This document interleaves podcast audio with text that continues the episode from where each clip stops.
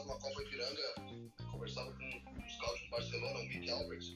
E foi até engraçado que a gente conversava dos desafios, das, das, né, de como era trabalhar lá nessa área, isso muitos anos atrás. Pra, ele comentou, e nunca esqueci disso. Pra gente é muito fácil, pra vocês deve ser um horror. Porque a gente sabe muito bem, tá muito clara a questão orçamentária, tá muito clara, isso é muito Rafa disse, né, a gente tem muito claro né, é, o que a gente tem em casa, a gente avalia com os nossos jogadores, tanto da base como do profissional. Uh, então, de posse dessas informações claras, uh, depois tendo claro também o que é o orçamento.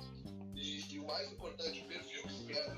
Para vocês aqui no Brasil, lateral direito, eu vejo tem um perfil lateral mais básico, de quatro, mais defensivo. Vejo um perfil lateral que pra gente na Europa é um ala, é quase um extremo. E, e pro Brasil tudo dá. E, e a gente, pra gente o trabalho é muito, muito mais tranquilo de estabelecer, ele falando, né? Em função dessa.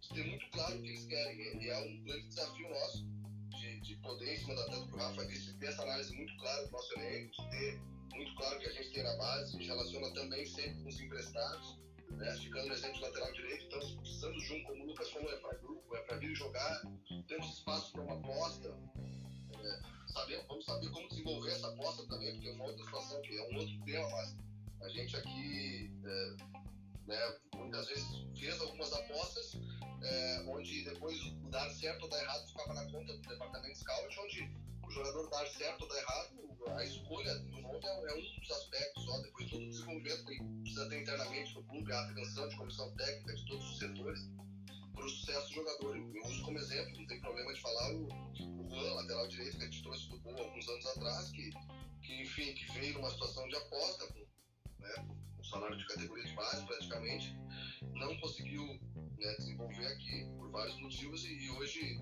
é destaque, né, é, um dos destaques, digamos assim, né, tem uma, uma, uma boa projeção no Orlando City, na MLS, uma liga em ascensão. Então, eu acho que são vários elementos aí, é, mas é, em cima do que os colegas colocaram, é muito importante ter muito claro o que tem em casa e o que se quer, para depois, com base nessas informações todas, a gente consegue minimizar um pouquinho a nossa área de observação e, minimizar a margem de erro, né, é o grande objetivo.